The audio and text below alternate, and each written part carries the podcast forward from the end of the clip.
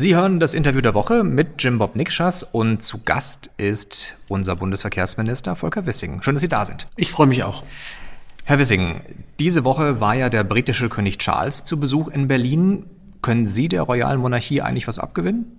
Ich finde das äh, unterhaltsam, aber natürlich ist das für uns in Deutschland unvorstellbar. Ich finde aber, dass die, Briten das ganz gut äh, in ihre demokratische Tradition integriert haben. Charles setzt sich ja auch schon sehr lange für den Klimaschutz ein. Glauben Sie, er fände gut, was die Bundesregierung diese Woche im Koalitionsausschuss alles beschlossen hat diesbezüglich? Naja, der König hält sich ja aus Tagespolitik raus und ich glaube, das gehört sich auch in einer Demokratie.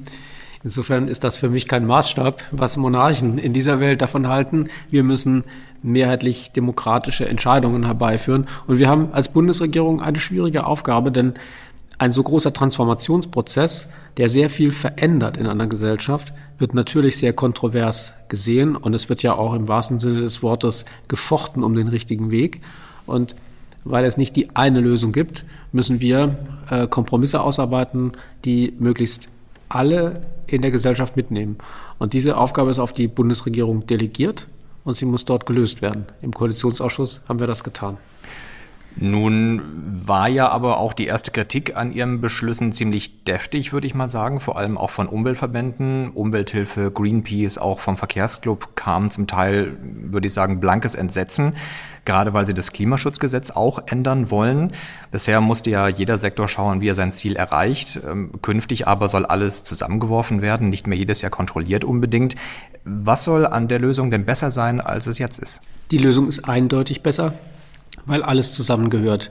Es ist ja nicht richtig, dass man Politik in Scheiben schneiden kann und sagen, die Verkehrspolitik betrachten wir unabhängig von der Energiepolitik und die ähm, Außenpolitik betrachten wir unabhängig von der Umweltpolitik. Das macht keinen Sinn. Wir brauchen Politik aus einem Guss. Und diese Transformation, sie führt dazu, dass Lasten verändert werden in der Gesellschaft. Und wir haben die Aufgabe dafür zu sorgen, dass diese Lasten gerecht verteilt sind, dass nicht Einzelne das Gefühl haben, dass sie darunter zusammenbrechen und andere davon verschont werden, einen Beitrag zu leisten, diese Transformation hinzubekommen.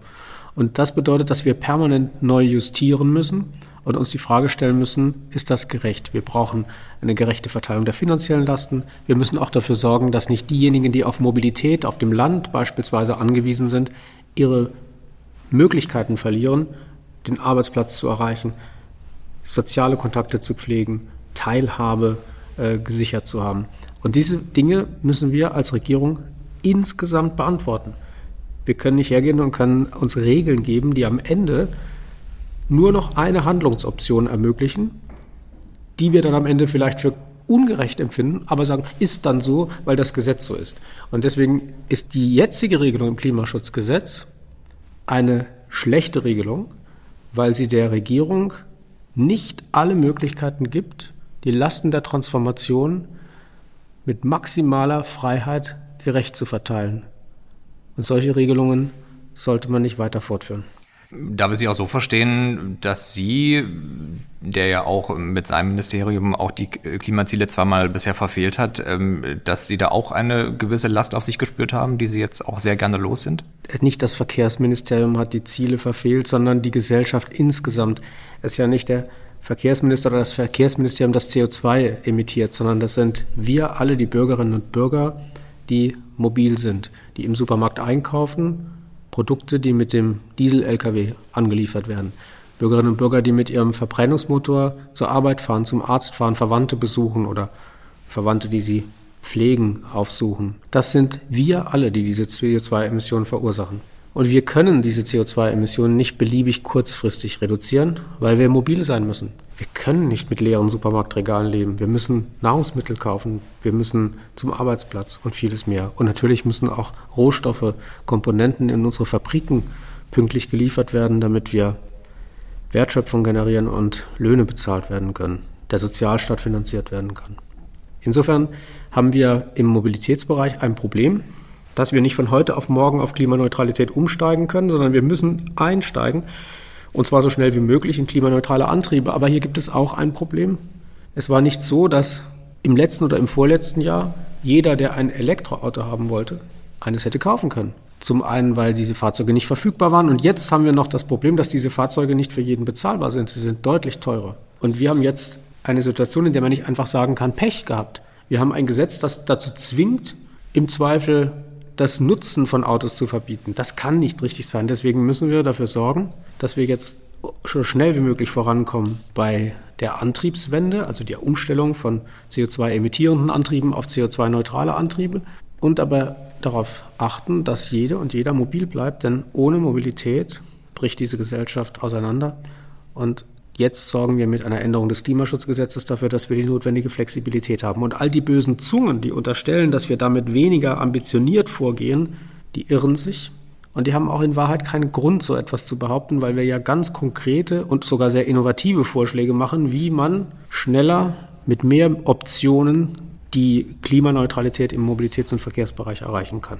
Sie spielen, denke ich, auch auf äh, E-Fuels an, für die Sie sich ja sehr eingesetzt haben. Diese Woche wurde das Ganze auch beschlossen, dass äh, auch die EU-Kommission das Verbrenner aus, sage ich mal, was ja geplant war, in der Hinsicht erweitert. Sind Sie damit am Ende zufrieden? Ich spiele auf dieses Thema an, aber auch auf andere.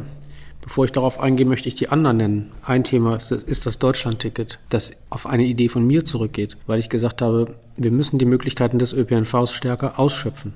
Ein anderes Beispiel ist die Deutsche Bahn. Dieses Konzept, ein Hochleistungsnetz zu schaffen, das noch in diesem Jahrzehnt zusätzliche Kapazitäten schafft, stammt ebenfalls von mir. Es ist ja nicht so, dass andere das vorgeschlagen hätten. Ich habe da auch von den Umweltverbänden wenig zugehört. Die haben immer nur davon gesprochen, dass man das Netz ausbauen soll. Aber das dauert Jahrzehnte und bringt in diesem Jahrzehnt nicht sehr viel. Und das Dritte sind natürlich auch technologische Optionen. Wir wissen, dass wir nicht alle Autos, die wir heute haben, durch Elektroautos ersetzen können. Wir wissen aber, dass die Menschen Mobilitätsbedürfnisse haben, die dazu führen, dass sie ein Auto brauchen. Viele brauchen ein Auto, auch in Zukunft. Und deswegen ist es nicht klug, dass man sich nur auf eine Technologie konzentriert, wenn man weiß, dass das dazu führt, dass viele keinen Zugang mehr zum Auto haben werden.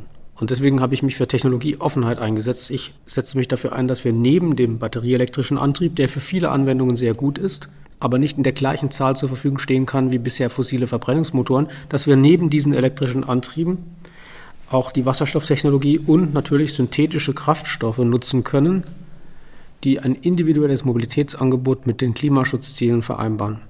Ich habe mich für mehr Optionen eingesetzt, weil es mir großes Sorge bereitet, dass am Ende nicht für jede und jeden ein Auto verfügbar sein könnte mit batterieelektrischem Antrieb und dadurch ein Teil der Menschen, ganz konkret derjenigen, die nicht zu Spitzenverdienern gehören, den Zugang zu individueller Mobilität verlieren. Das würde diese Gesellschaft sprengen, unseren Zusammenhalt gefährden und wäre für unsere Demokratie ein Bärendienst. Dass viele das nicht sehen, wundert mich, aber dass man unterstellt, dass das wenig ambitioniert im Hinblick auf Klimaschutz ist, das ist, glaube ich, nicht akzeptabel, denn mehr Optionen, klimaneutral mobil zu sein, bedeutet ja mehr Chancen auf Klimaschutz. Und eins müssen wir immer sehen, Klimaschutz so zu organisieren, dass ein Teil der Gesellschaft zum Verlierer wird, wird kein dauerhaft erfolgreiches Konzept sein. Wir müssen den Klimaschutz so organisieren, dass jede und jeder ihn als Fortschritt empfindet. Nur dann werden die Menschen in unseren Demokratien diesen Klimaschutz dauerhaft wollen. Dinge, die ich als Fortschritt empfinde, will ich auf Dauer haben. Dinge, die mich einschränken, mich gängeln, die mich gefühlt zum Verlierer in der Gesellschaft machen, will ich loswerden. Und wenn die Leute Klimaschutz loswerden wollen, dann ist er falsch organisiert. Und das müssen wir mitdenken. Und deswegen hilft es gar nichts, wenn man sich radikalisiert und sagt, ich will so schnell wie möglich alles erreichen, will Gesetze durchpressen mit Mehrheiten, ohne daran zu denken, ob sie wirklich allen in der Gesellschaft gerecht werden. Und deswegen ist es so wichtig, was wir in diesem Koalitionsausschuss beschlossen haben. Am Ende dieser Satz, niemand wird im Stich gelassen. Das ist ganz wichtig. Und ähm, dazu gehört eben auch, dass man technologieneutral, technologieoffen vorgeht und alle Optionen, die unsere Gesellschaft hat, nutzt, um Mobilitätsangebote zu machen. Fühlen Sie sich da aber auch ein Stück weit ungerecht behandelt? Die öffentliche Debatte ist davon geprägt, dass alles in Schubladen gesteckt wird und dadurch wird eine vorurteilsgeprägte Debatte geführt, die zum Teil absurd ist. Bis dahin, dass junge Menschen vor meinem Ministerium demonstrieren und mich auffordern, ein Deutschlandticket in die Welt zu setzen, obwohl ich das Ticket erfunden habe. Das zeigt, dass wir zu viel übereinander und zu wenig miteinander reden. Wir unterstellen uns schlechte Absichten, anstatt gemeinsam gute Lösungen zu erarbeiten. das muss sich ändern, weil die jungen Leute sind auf dem Holzweg, wenn sie sich selbst einreden, dass ein Verkehrsminister Volker Wissing sich nicht den ganzen Tag Gedanken über die Frage macht, wie können wir unsere Klimaschutzziele so schnell wie möglich erreichen und dabei die Gesellschaft mitnehmen. Aber dieser letzte Punkt ist eben auch wichtig.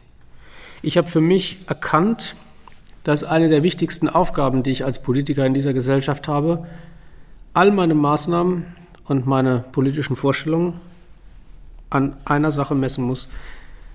Leiste ich damit einen Beitrag zum Zusammenhalt der Gesellschaft oder spaltet das die Gesellschaft? Weil die Spaltung unserer Gesellschaft bedeutet eine Schwächung unserer Demokratie und wir leben in einer Zeit, in der wir geopolitische Veränderungen erleben, die unsere freiheitlichen Demokratien angreifen und deswegen ist diese Frage des gesellschaftlichen Zusammenhaltes fundamental.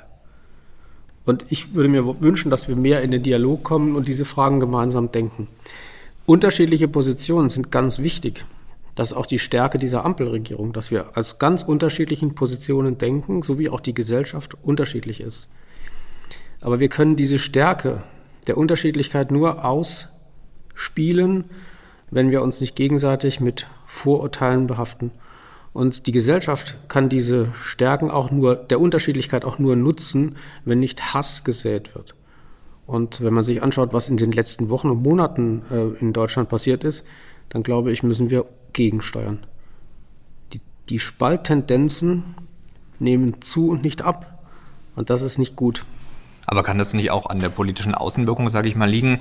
Ich meine, die FDP wird ja momentan äh, eher auch als Opposition innerhalb der Regierung wahrgenommen. Man unterstellt ihnen nach äh, schlechten Ergebnissen bei den letzten Landtagswahlen äh, Kompromisse wieder aufzuschnüren, die sie vorher vielleicht getroffen haben. Auch beim Thema Klimaschutzgesetz äh, kann man ja sich fragen, äh, warum sie das am Anfang gleich so mitgetragen haben, um das Ganze jetzt doch äh, zu ändern. Äh, trägt das nicht auch dann zu einem schlechten Außenbild bei oder dazu, dass die Diskussion in diese Richtung dann geht? Nein denn wir haben das nicht von Anfang an mitgetragen. Die Aufhebung der Sektorbetrachtung mit gesetzlichen Konsequenzen ist im Koalitionsvertrag angelegt. Ich persönlich habe das verhandelt. Es war für die FDP eine Bedingung, um diese Koalition einzutreten. Insofern die FDP hier von Anfang an immer eine klare Position bezogen. Und ich persönlich erinnere mich an keine Äußerung von mir, die man als Opposition in der Regierung bezeichnen könnte. Natürlich müssen wir unterschiedliche Meinungen haben. Natürlich müssen wir auch äh, uns abgrenzen voneinander. Wir wollen ja nicht miteinander fusionieren. Wir müssen Pluralismus leben. Es ist ja ein Mehrwert, dass wir unterschiedliche Parteien in einer Regierung sind und keine, kein Problem. Aber ich gebe Ihnen recht, dass es viele Stimmen gibt, übrigens auch gegen mich aus den Regierungskoalitionen, die nicht zu, einem, zu einer Zusammenarbeit passen. Es wäre besser, man würde im Dialog einen gemeinsamen Weg finden, anstatt in der Außenkommunikation ähm, sich mit merkwürdigen Vorwürfen konfrontieren. Aber mit Verlaub, ich als Verkehrsminister bin hier eher der Leidtragende der Kritik. Die Grünen haben ja schon auch durchblicken lassen, jetzt nach dem Koalitionsausschuss, dass ihnen die Beschlüsse beim Klima nicht weit genug gehen. Kann es also sein, dass sie bald schon wieder eine so anstrengende Nachtsitzung ein, einlegen müssen? Oder wie soll das weitergehen aus Ihrer Sicht? Wir haben sehr ambitionierte Klimaschutzziele, hinter denen wir alle stehen. Und wir müssen uns bei jedem einzelnen Schritt die Frage stellen, können wir mehr machen und die Gesellschaft dabei mitnehmen? Und dass wir das ambitioniert vorantreiben wollen, ist ja gut. Und wir müssen permanent, das ist eine Aufgabe, die man nicht einmal erledigen kann mit einem Koalitionsausschuss, permanent uns die Frage stellen, können wir heute noch was zusätzlich tun? Fällt uns noch etwas ein? Dazu gehört auch, jetzt in 144 Fällen Autobahnen schneller zu sanieren oder auch äh, Teilstücke zu bauen, Autobahnen zu verbreitern. Ist das nicht äh, eher 2003 als 2023? Nein, das ist eher 2051, ehrlich gesagt, weil wir haben eine Prognose, eine Verkehrsprognose vorgelegt, die zeigt, dass wir von heute an eine massive Zunahme des Güterverkehrs haben werden. Von heute bis 2051 wird der Güterverkehr in Deutschland um 46 Prozent zunehmen. Auf der Schiene werden wir einen Zuwachs haben von 33 Prozent. Wenn man sich das heutige Schienennetz anschaut, dann sagen viele, es ist undenkbar, dass wir plus 33 Prozent auf der Schiene haben. Ich sage, ich werde alles tun, um das zu erreichen. Gleichzeitig werden wir aber ein Wachstum beim Lkw-Verkehr auf der Straße von 54 Prozent haben. Und wenn mir jetzt jemand sagt, naja, plus 33 Prozent auf der Schiene, dann kann man die plus 54 Prozent im Lkw-Bereich ja auch noch auf die Schiene verlagern, dann sind wir im Bereich der Naivität, aber nicht mehr seriöser Verkehrspolitik. Also bleibt die Frage, was machen wir mit dem Zuwachs von 54 Prozent auf der Straße? Da kann man natürlich sagen, der muss verhindert werden, aber den kann man nicht verhindern, jedenfalls nicht sozialverträglich, denn der Zuwachs resultiert beispielsweise aus dem veränderten Konsumverhalten. Die Menschen bestellen immer mehr im Onlinehandel und deswegen werden wir einen Zuwachs bei den kleinen Paketen und Päckchen haben von 300 Prozent. Und es ist nicht schwer, den Bürgerinnen und Bürgern zu erklären, dass die Dinge, die sie im Onlinehandel bestellen, nicht mit dem Zug nach Hause gebracht werden, sondern dass die mit dem Lkw kommen werden. Und deswegen muss man sich anschauen, wie können wir umweltverträglich einen Beitrag leisten, um unser Straßennetz für diesen zusätzlichen Verkehr zu ertüchtigen. Und dann macht es ja Sinn, dass man sich die Engpässe anschaut, und indem man heute schon Verkehrsbehinderungen hat und sich überlegt, ob man die nicht schnell beseitigen kann. Das sind 144 Engpässe in unserem Autobahnnetz, in denen man sehen kann, dass schon der heutige Verkehr zu viel ist, um hier fließend durchzukommen. Und diese 144 Engpässe jetzt schnell zu beseitigen, das ist moderne, vorausschauende Verkehrspolitik. Und ich muss nochmal sagen, diese Idee, ich weiß nicht, wer die in die Welt gesetzt hat, dass der LKW altmodisch sei oder dass das irgendwie vom letzten Jahrhundert sei oder sowas, das ist wirklich jenseits der Realität. Der Lkw wird an Bedeutung gewinnen. Aber wie wollen Sie dann tatsächlich auf Dauer im Verkehrssektor die Klimaziele erreichen, frage ich mich, wenn, wenn Sie natürlich Verständnis äußern für, für das Konsumverhalten der Menschen, aber auch ähm, wahrscheinlich auch gerade als FDP-Verkehrsminister äh, niemals sagen würden, vielleicht sollten die Menschen dann weniger konsumieren. Die Solarpaneele entlang der Autobahn, die werden sehr wahrscheinlich nicht richten, oder? Wir untersuchen natürlich auch ganz genau, wie die Antriebswende vorangeht. Wir haben überhaupt kein Klimaproblem, wenn wir unseren Lieferverkehr mit dem Lkw auf der Straße mit klimaneutralen Antrieben abwickeln. Und deswegen ist es wichtig, dass wir schnell umsteigen auf klimaneutrale Angebote im Lkw-Verkehr. Wenn der E-Lkw, der Wasserstoff-Lkw oder der mit synthetischen Kraftstoffen betankte Lkw Güter in den Supermarkt bringt, dann emittiert er kein CO2. Und ausgerechnet der Lkw-Verkehr, der Grund ist, warum wir unser Straßennetz ausbauen müssen, der wird nach allen Prognosen, die wir kennen, die Klimaschutzziele 2045 erreichen. Was eine größere Herausforderung ist, ist der Individualverkehr, die Autos. Es ist nämlich so, dass die gewerblichen Flotten schneller erneuert werden als der private Pkw. Und deswegen ist das ein Irrtum zu glauben, dass der Straßenausbau, den wir wegen des Güterverkehrs vornehmen, im Widerspruch zu den Klimaschutzzielen steht. Das kriegen wir gut in den Griff. Und ich bin mir sicher, dass wir das schaffen bis 2045. Unsere Infrastruktur auszubauen, die notwendigen Güterverkehre zu ermöglichen und das Ganze dann 2045 klimaneutral zu stellen. Glauben Sie, dass die, dass, dass die Bundesländer da auch mitspielen? Weil die müssen ja zustimmen, wenn diese Autobahnprojekte auch umgesetzt werden müssen. Also diese Projekte werden umgesetzt. Die Bundesländer müssen zustimmen, wenn es darum geht, sie schneller umzusetzen. Aber dass sie umgesetzt werden, hat der Deutsche Bundestag bereits beschlossen. Das heißt, diese ganzen 144 Projekte werden gebaut werden. Wir würden sie gerne schneller bauen. Und am Ende wird das auch kein Problem sein. Das Problem, was wir haben, ist, wie stellen wir unsere Pkw-Flotte bis 2045 auf klimaneutrale Antriebe um. Und das ist die eigentliche Herausforderung. Und da würde ich mir mehr Vorschläge wünschen, auch von anderen, weil wir haben jetzt die Elektromobilität, die allerdings noch nicht alle Probleme löst. Und wir brauchen dringend eben auch weitere Mobilitätsangebote, die passgenau sind für die Menschen, die bezahlbar sind und klimaneutralen Individualverkehr ermöglichen. Manche sprechen von dem Risiko der Hawanaisierung der Pkw-Flotte. Damit ist gemeint, dass man die Verbrennungsmotoren über 2045 hinaus einfach immer wieder repariert und äh, weiter, weiter nutzt, weil man keinen Zugang zu bezahlbarer klimaneutraler Mobilität hat. Und das äh, ist etwas, also nichts gegen Oldtimer, aber das ist natürlich etwas, was wir uns bei der Zahl der zugelassenen Fahrzeuge mit Verbrennungsmotor mit fossilem Kraftstoff nicht äh, wünschen können. Und deswegen ist das eigentlich das große Thema. Und diese Idee, dass man einfach auf das Auto verzichten kann, das, das verkennt die Lebenssituation von Menschen im ländlichen Raum. Das Auto spielt dort eine zentrale Rolle. Und das wird auch so bleiben. Und die Untersuchungen, die wir in Auftrag gegeben haben, auch von fachlicher Seite begleitet. Diese Untersuchungen sind eindeutig. Das Auto wird im ländlichen Raum eher an Bedeutung zu als abnehmen. Und jetzt stellt sich die Frage, wie gehen wir damit um? Und auch da habe ich Vorschläge gemacht, die schon in der Umsetzung sind. Übrigens Vorschläge, die ich nicht vorgefunden habe, äh, sondern die ich selber entwickeln musste. Etwa das Deutschland-Ticket, das ähm, uns eine gute Möglichkeit des sogenannten intermodalen äh, Verkehrs oder multimodalen Verkehrs bietet. Und ich war erstaunt, wie viele auch von landespolitischer Seite auf das Deutschland-Ticket mit dem Satz reagiert haben, das bringt nur etwas in der Stadt und nicht im ländlichen Raum. Das hat mich wirklich erstaunt, weil gerade im ländlichen Raum brauchen wir den multimodalen Verkehr. Das heißt, wenn ich im Dorf wohne und mit dem Auto losfahren muss, weil ich keine ausreichende Bustaktung habe, die auch nicht perspektivisch erreichbar ist, dann muss ich ja nicht mit dem Auto 70, 80, 90 Kilometer in die nächste Stadt fahren, sondern ich kann ja nur bis zum nächsten Bahnhof fahren und dann umsteigen und mit dem Zug weiterfahren. Und da spart man große Strecken, übrigens viel größere, als man in der Stadt sparen kann. Die Leute, die in der Stadt das Auto nehmen, fahren zwei, drei Kilometer. Die Leute auf dem Land fahren teilweise morgens 70, 80 Kilometer einfach zum Arbeitsplatz und wieder zurück. Das sind gigantische Mengen CO2. Und dieser multimodale Verkehr, der wird durch dieses Deutschlandticket im ländlichen Raum ermöglicht. Bleiben wir doch mal bei dem Deutschland-Ticket. Ähm, Sie wollten dir die Ticketlandschaft auch preismäßig vereinheitlichen mit den 49 Euro.